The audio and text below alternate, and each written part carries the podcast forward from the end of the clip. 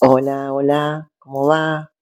Eugenia y yo les damos la bienvenida a nuestro podcast Letras Palusa, el lugar en el que les compartimos, iba a decir en el que nos refugiamos, pero bueno, además, en el, que en el que les compartimos los cuentos que más nos gustan. Hoy traemos a uno de los cuentistas latinoamericanos más originales que dio justamente esta, esta tierra, Uruguay. Nacido en 1902, muerto en 1964, Feliciano Felisberto Hernández, más conocido como Felisberto Hernández. ¿Quién fue él? Él fue un compositor de música, fue un pianista eximio y también fue un escritor que decide en algún momento de su vida dedicarse de lleno a la literatura y dejar a un costado a su piano. Eh, ¿Saben qué es lo más lindo que tiene Felisberto Hernández? Entre otras cosas, pero esto es una opinión personal que los objetos, las personas y los animales están todos en el mismo nivel. Entonces, las patas de un piano pueden ser las patas de un caballo, pueden ser las piernas de una mujer. Eh, la espalda de una mujer encorvada puede ser una mesa. Y la naturalidad con la que nos muestra esta, forma tan este, corrida de, ver la realidad, ¿no? Nos asombra estamos tan acostumbrados a usar un solo filtro para ver la realidad que cuando vienen estos artistas y nos muestran, che, fíjate, correte un poco, mira desde este lado, vas a ver que las cosas no son tan como parecen. Eh, entonces Felisberto nos muestra no lo que es, no lo que es, lo que todos sabemos, nos muestra lo otro. ¿Y qué es lo otro? Y bueno, te tenés que meter en el mundo onírico de Felisberto y navegar sus aguas. Hoy les traemos un cuento en el que justamente da igual si sos caballo, da igual si sos humano, da igual que los sentimientos del humano estén en un caballo o que los sentimientos de un caballo estén en un humano, el cuerpo, las percepciones, al fin de cuentas es, un, algo, un alguien sintiente que puede elegir encauzar ese sentir en, en alguna carnadura, ¿no? Caballo, animal, objeto. Es precioso el cuento les recomendamos fervientemente que lo, que lo relean si, ya lo leyeron o que lo busquen y lo descubran si aún no lo han hecho. Pueden ir por el libro Las Hortensias, pueden ir por el cuento Nadie encendía las lámparas, eh, así como les digo, así son, son las primeras que se me ocurren así como ahora mientras estoy hablando casi sin pensar, y el cuento que les damos hoy es, precioso, es precioso una mujer parecida a mí. Bueno, esperemos que lo disfruten. Un abrazo.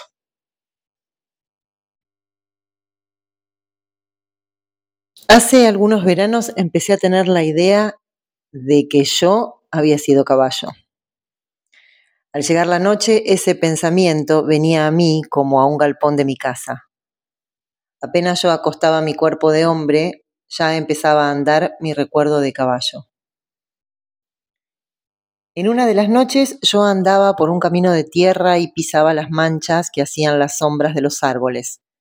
De un lado me seguía la luna, en el lado opuesto se arrastraba mi sombra. Ella, al mismo tiempo que subía y bajaba los terrones, iba tapando las huellas. En dirección contraria venían llegando, con un gran esfuerzo, los árboles, y mi sombra se estrechaba con la de ellos. Yo iba arropado en mi carne cansada y me dolían las articulaciones próximas a los cascos.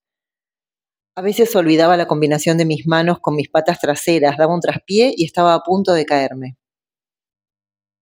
De pronto sentía olor a agua, pero era un agua pútrida que había en alguna laguna cercana. Mis ojos eran también como lagunas y en sus superficies lacrimosas e inclinadas se reflejaban simultáneamente cosas grandes y chicas, próximas y lejanas. Mi única ocupación era distinguir las sombras malas y las amenazas de los animales y los hombres. Y si bajaba la cabeza hasta el suelo para comer los pastitos que se guarecían junto a los árboles, debía evitar también las malas hierbas. Si se me clavaban espinas tenía que mover los belfos hasta que ellas se desprendieran. En las primeras horas de la noche, y a pesar del hambre, yo no me detenía nunca. Había encontrado en el caballo algo muy parecido a lo que había dejado hacía poco en el hombre. Una gran pereza. En ella podían trabajar a gusto los recuerdos. Además, yo había descubierto que para que los recuerdos anduvieran, tenía que darles cuerda caminando. En esa época yo trabajaba con un panadero. Fue él quien me dio la ilusión de que todavía podía ser feliz. Me tapaba los ojos con una bolsa, me prendía a un balancín enganchado a una vara que movía un aparato como el de las norias, pero que él utilizaba para la máquina de amasar. Yo daba vueltas horas enteras llevando la vara que giraba como un minutero. Y así, sin tropiezos y con el ruido de mis pasos y de los engranajes, iba pasando mis recuerdos. Trabajábamos hasta tarde de la noche. Después él me daba de comer y con el ruido que hacía el maíz entre los dientes seguían deslizándose mis pensamientos. En este instante, siendo caballo, pienso en lo que me pasó hace poco tiempo cuando todavía era hombre. Una noche que no podía dormir porque sentía hambre, recordé que en el ropero tenía un paquete de pastillas de menta. Me las comí, pero al masticarlas hacían un ruido parecido al maíz. Ahora de pronto la realidad me trae a mi actual sentido de caballo. Mis pasos tienen un eco profundo. Estoy haciendo sonar un gran puente de madera. Por caminos muy distintos he tenido siempre los mismos recuerdos, de día y de noche. Ellos corren por mi memoria como los ríos de un país. Algunas veces yo los contemplo y otras veces ellos me desbordan. En mi adolescencia tuve un odio muy grande por el peón que me cuidaba. Él también era adolescente. Ya se había entrado el sol cuando aquel desgraciado me pegó en los hocicos, Rápidamente corrió el incendio por mi sangre y me enloquecí de furia. Me paré de manos y derribé al peón mientras le mordía la cabeza. Después le trituré un muslo y alguien vio cómo volaba la crin cuando me di vuelta y lo rematé con las patas de atrás. Al otro día mucha gente abandonó el velorio para venir a verme en el instante en que varios hombres vengaron aquella muerte. Me mataron el potro y me dejaron hecho un caballo. Al poco tiempo tuve una noche muy larga. Conservaba de mi vida anterior algunas mañas y esa noche utilicé la de saltar un cerco que daba sobre un camino. Apenas pude hacerlo y salí lastimado. Empecé a vivir una triste libertad. Mi cuerpo no solo se había vuelto pesado, sino que todas sus partes querían vivir una vida independiente y no realizar ningún esfuerzo. Parecían sirvientes que estaban contra el dueño y hacían todo de mala gana. Cuando yo estaba echado quería levantarme y tenía que convencer a cada una de las partes. Y a último momento siempre había protestas y quejas imprevistas. El hambre tenía mucha astucia para reunirlas. Pero lo que más pronto las ponía de acuerdo era el miedo de la persecución. Cuando un mal dueño apaleaba a una de las partes, todas se hacían solidarias y procuraban evitar mayores males a las desdichadas. Además, ninguna estaba segura. Yo trataba de elegir dueños de cercos bajos y después de la primera paliza me iba y empezaba el hambre y la persecución. Una vez me tocó un dueño demasiado cruel. Al principio me pegaba nada más que cuando yo lo llevaba encima y pasábamos frente a la casa de la novia. Después empezó a colocar la carga del carro demasiado atrás. A mí me levantaba en vilo y yo no podía apoyarme para hacer fuerza. Él furioso me pegaba en la barriga, en las patas y en la cabeza. Me fui una tardecita, pero tuve que correr mucho antes de poder esconderme en la noche.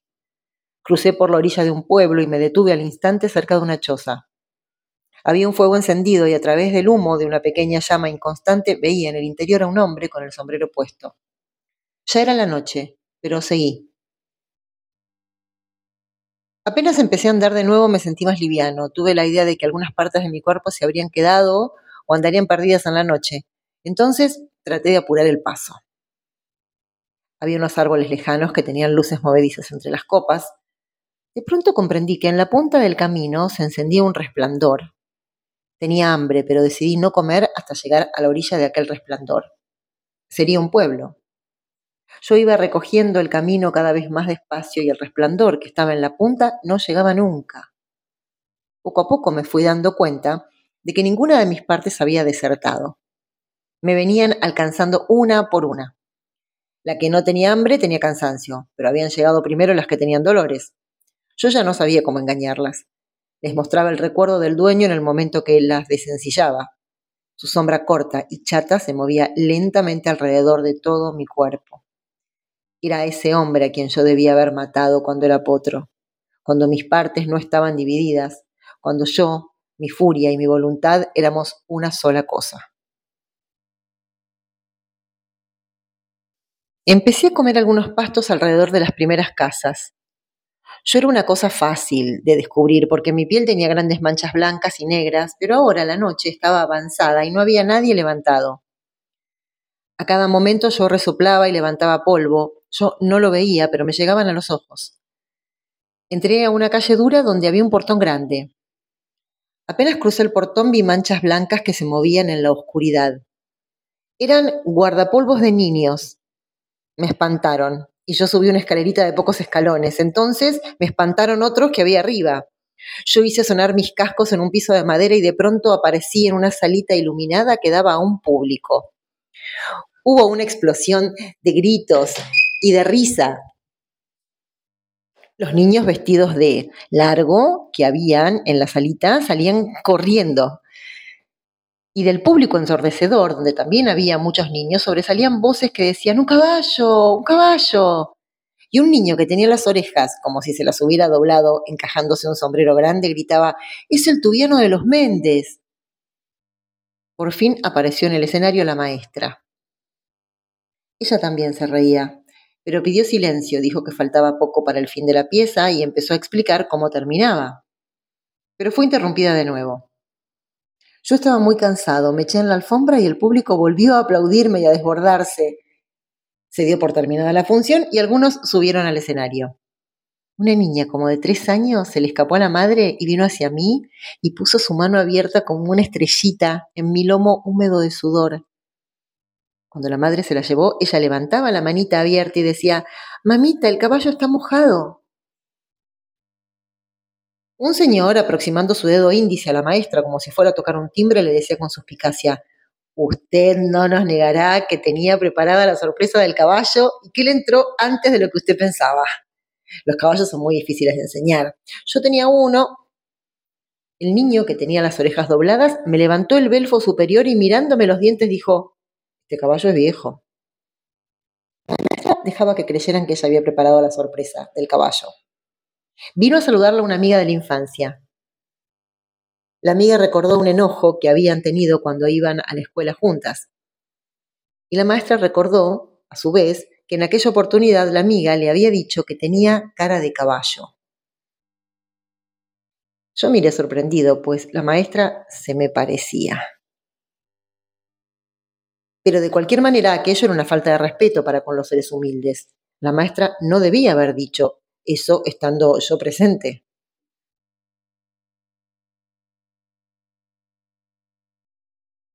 Cuando el éxito y las resonancias iban apagando, apareció un joven en el pasillo de la platea, interrumpió a la maestra, que estaba hablándoles a la, a la, amiga de la infancia y al hombre que movía el índice como si fuera a apretar un timbre, y él gritó, Tomasa, Tomasa, dice don Santiago que sería más conveniente que fuéramos a conversar a la confitería, que aquí se está gastando mucha luz. ¿Y el caballo? Pero querida, ¿no te vas a quedar toda la noche ahí con él? Ahora va a venir Alejandro con una cuerda y lo vamos a llevar a casa. El joven subió al escenario, siguió conversando para los tres y trabajando contra mí. A mí me parece, Tomasa, que se expone demasiado llevando ese caballo a casa. Ya las de subiría iban diciendo que una mujer sola en su casa con un caballo que no piensa utilizar para nada no tiene sentido. Y mamá dice que ese caballo le va a traer muchas dificultades.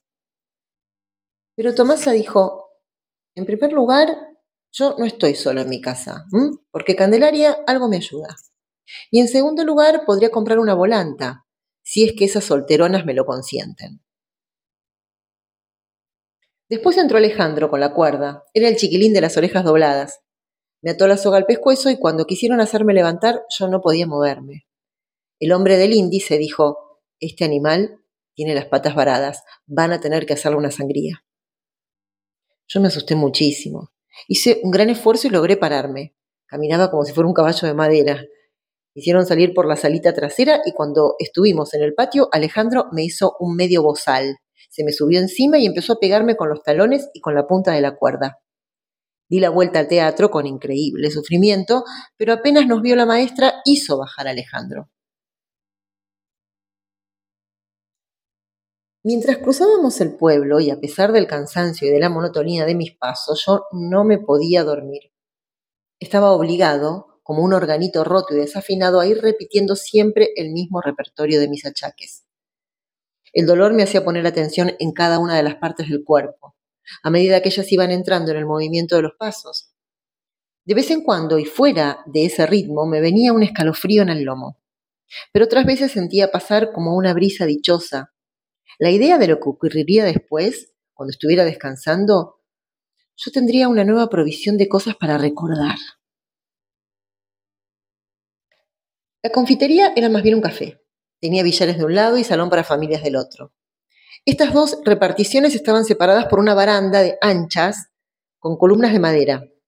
Encima de la baranda había dos macetas forradas de papel crepe amarillo. Una de ellas tenía una planta casi seca y la otra no tenía planta. En medio de las dos había una gran pecera con un solo pez. El novio de la maestra seguía discutiendo. Casi seguro que era por mí.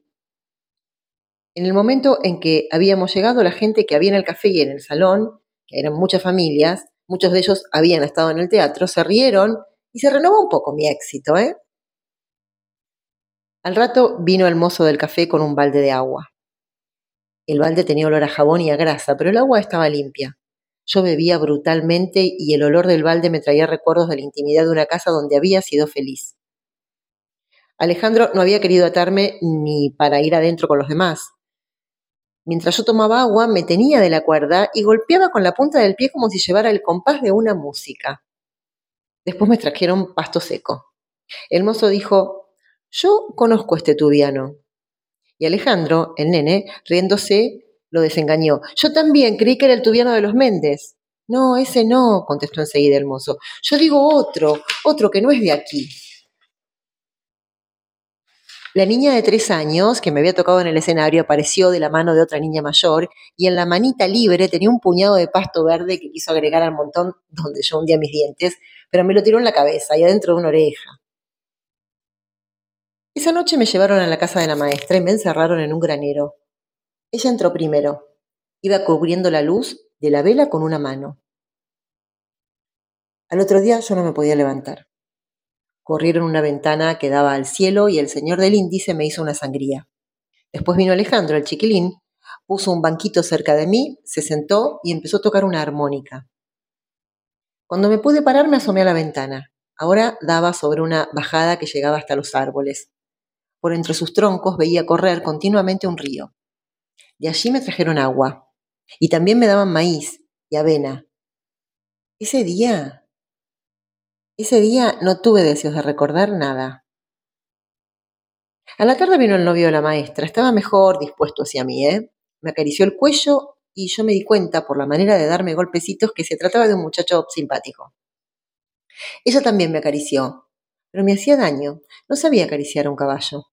Me pasaba las manos con tanta suavidad y me producía cosquillas desagradables. En una de las veces que me tocó la parte de adelante de la cabeza, yo dije para mí, ¿Se habrá dado cuenta que es ahí, que es ahí donde nos parecemos? Después el novio fue del lado de afuera y nos sacó una fotografía, a ella y a mí, asomados a la ventana. Ella me había pasado un brazo por el pescuezo y había recostado su cabeza en la mía. Esa noche tuve un susto muy grande. Yo estaba asomado a la ventana mirando el cielo y oyendo el río cuando sentí arrastrar pasos lentos y vi una figura agachada. Era una mujer de pelo blanco. Al rato volvió a pasar en dirección contraria. Y así todas las noches que vivía en aquella casa, al verla de atrás con sus caderas cuadradas, las piernas torcidas y tan agachada, parecía una mesa que se hubiera puesto a caminar. El primer día que salí la vi sentada en el patio pelando papas con un cuchillo de mango de plata. Era negra. Al principio me pareció que su pelo blanco, mientras inclinaba la cabeza sobre las papas, se movía de una manera rara, pero después me di cuenta que además del pelo tenía humo era de un cachimbo pequeño que apretaba a un costado de la boca. Esa mañana Alejandra le preguntó, Candelaria, ¿le gusta el tubiano? Y ella contestó, ya vendrá el dueño a buscarlo. Pero yo seguía sin ganas de recordar.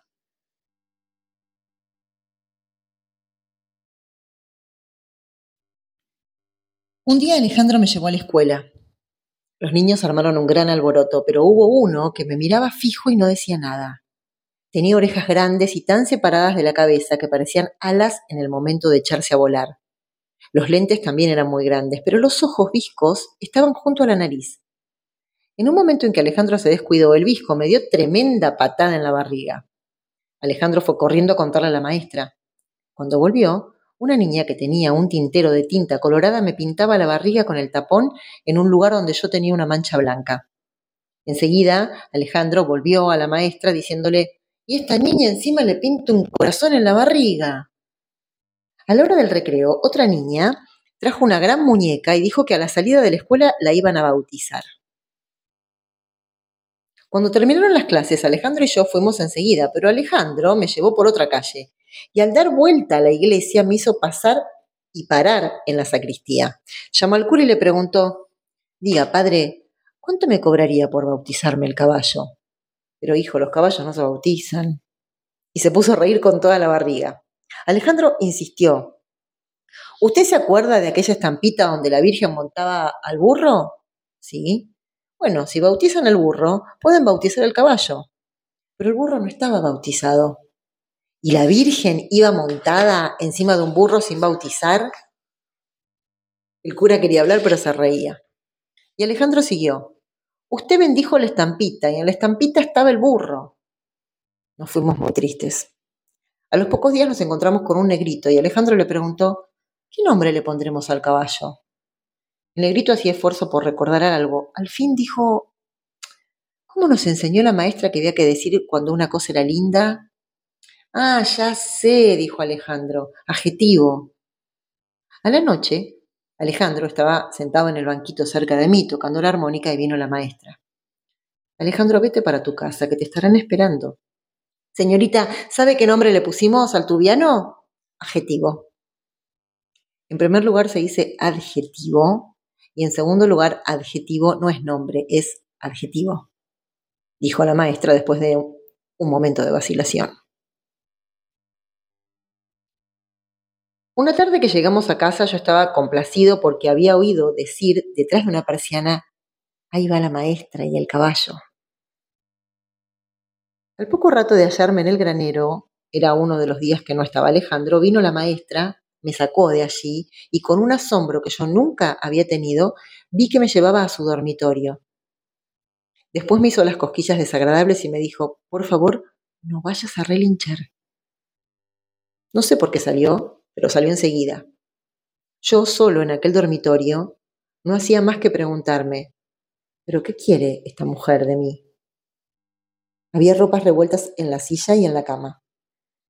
De pronto levanté la cabeza y me encontré conmigo mismo, con mi olvidada cabeza de caballo desdichado. El espejo también mostraba partes de mi cuerpo. Mis manchas blancas y negras parecían también ropas revueltas. Pero lo que más me llamaba la atención era mi propia cabeza. Cada vez yo la levantaba más. Estaba tan deslumbrado que tuve que bajar los párpados y buscarme por un instante a mí mismo, a mi propia idea de caballo, cuando yo era ignorado por mis ojos. Recibí otras sorpresas. Al pie del espejo estábamos los dos, Tomasa y yo, asomados a la ventana en la foto que nos sacó el novio. Y de pronto las patas se me aflojaron. Parecía que ellas hubieran comprendido antes que yo de quién era la voz que hablaba afuera. No pude entender lo que él decía, pero comprendí la voz de Tomasa cuando le contestó, Conforme se fue de su casa, también se fue de la mía. Esta mañana le fueron a traer el pienso y el granero estaba vacío, como ahora. Después las voces se alejaron. En cuanto me quedé solo, se me vinieron encima los pensamientos que había tenido hace unos instantes y no me atrevía a mirarme al espejo. Parecía mentira. Uno podía ser un caballo y hacerse esas ilusiones. Al mucho rato volvió la maestra. Me hizo las cosquillas desagradables, pero más daño me hacía su inocencia. Pocas tardes después Alejandro estaba tocando la armónica cerca de mí. De pronto se acordó de algo, guardó la armónica, se levantó del banquito y sacó de un bolsillo la foto donde estábamos asomados Tomasa y yo. Primero me la puso cerca de un ojo, viendo que a mí no me ocurría nada, me la puso un poco más lejos. Después hizo lo mismo con el otro ojo y por último me la puso de frente a una distancia de un metro. A mí me amargaban mis pensamientos culpables. Una noche que estaba absorto escuchando al río, desconocí los pasos de Candelaria, me asusté y pegué una patada al balde de agua. Cuando la negra pasó, dijo, no te asustes, que ya va a volver tu dueño, ¿eh? Al otro día, Alejandro me llevó a nadar al río. Él iba encima mío y muy feliz, y muy feliz en su bote caliente. A mí se me empezó a oprimir el corazón y casi enseguida sentí un silbido que me heló la sangre. Yo daba vuelta mi oreja como si fueran periscopios y al fin llegó la voz de él gritando, Ese caballo es mío. Alejandro me sacó a la orilla sin decir nada, me hizo galopar hasta la casa de la maestra. El dueño venía corriendo detrás y no hubo tiempo para esconderme. Yo estaba inmóvil en mi cuerpo como si tuviera puesto un ropero. La maestra se ofreció comprarme. Y él contestó, cuando tenga 60 pesos, que es lo que me costó a mí, vaya a buscarlo. Alejandro me sacó el freno, añadido con cuerdas, pero que era de él. El dueño me puso el que traía. La maestra entró en su dormitorio y yo alcancé a ver la boca cuadrada que puso Alejandro antes de echarse a llorar. A mí me temblaban las patas, pero él me dio un fuerte rebencazo y eché a andar. Apenas tuve tiempo de acordarme que yo no le había costado 60 pesos. Él me había cambiado por una pobre bicicleta celeste sin gomas ni inflador. Ahora empezó a desahogar su rabia, pegándome seguido con todas sus fuerzas, yo me ahogaba porque me estaba muy gordo. Bastante que me había cuidado Alejandro. Además, yo había entrado a aquella casa por un éxito que ahora quería recordar y había conocido la felicidad hasta el momento en que ella me trajo pensamientos culpables. Ahora me empezaba a subir de las entrañas un mal humor inaguantable. Tenía mucha sed y recordaba que pronto cruzaría un arroyito donde un árbol estiraba un brazo seco casi hasta el centro del camino. La noche era de luna y de lejos vi brillar las piedras del arroyo como si fueran escamas. Casi sobre el arroyito empecé a detenerme. Él comprendió y me empezó a pegar de nuevo. Por unos instantes me sentí invadido por sensaciones que se trababan en lucha como enemigos que se encuentran en la oscuridad y que primero se tantean olfateándose apresuradamente y enseguida me tiré para el lado del arroyito donde estaba el brazo seco del árbol. Él no tuvo tiempo más que para colgarse de la rama dejándome libre a mí, pero el brazo seco se partió y los dos cayeron al agua luchando entre las piedras. Yo me di vuelta y corrí hacia él en el momento en el que él también se daba vuelta y salía de abajo de la rama. Alcancé a pisarlo cuando su cuerpo estaba de costado, mi pata resbaló sobre su espalda, pero con los dientes le mordí un pedazo de la garganta y otro pedazo de la nuca. Apreté con toda mi locura y me decidí a esperar sin moverme. Al poco rato, y después de agitar un brazo, él también dejó de moverse. Yo sentía en mi boca su carne ácida y su barba me pinchaba la lengua. Ya había empezado a sentir el gusto a la sangre cuando vi que se manchaban el agua y las piedras. Crucé varias veces el arroyito de un lado para otro sin saber qué hacer con mi libertad. Al fin decidí ir a lo de la maestra, pero a los pocos pasos me volví y tomé agua cerca del muerto. Iba despacio porque estaba muy cansado, pero me sentía libre y sin miedo. Qué contento se quedaría Alejandro. ¿Y ella? Cuando Alejandro me mostraba aquel retrato, yo tenía remordimientos, pero ahora, cuánto deseaba tenerlo. Llegué a la casa a pasos lentos Pensaba entrar en el granero, pero sentí una discusión en el dormitorio de Tomasa. Oí la voz del novio hablando de los 60 pesos, sin duda los que hubiera necesitado para comprarme. Yo ya iba a alegrarme de pensar que no les costaría nada, y cuando sentí que él hablaba de casamiento, y al final, ya fuera de sí y en actitud de marcharse, dijo, o el caballo o yo. Al principio la cabeza se me iba cayendo sobre la ventana colorada que daba al dormitorio de ella. Pero después, y en pocos instantes, decidí mi vida. Decidí mi vida. Me iría. Había empezado a ser noble y no quería vivir en un aire que cada día se iría ensuciando más. Si me quedaba, llegaría a ser un caballo indeseable. Ella misma tendría para mí, después, momentos de vacilación. No sé bien cómo es que me fui, pero por lo que más lamentaba no ser hombre era por no tener un bolsillo donde llevarme aquel retrato.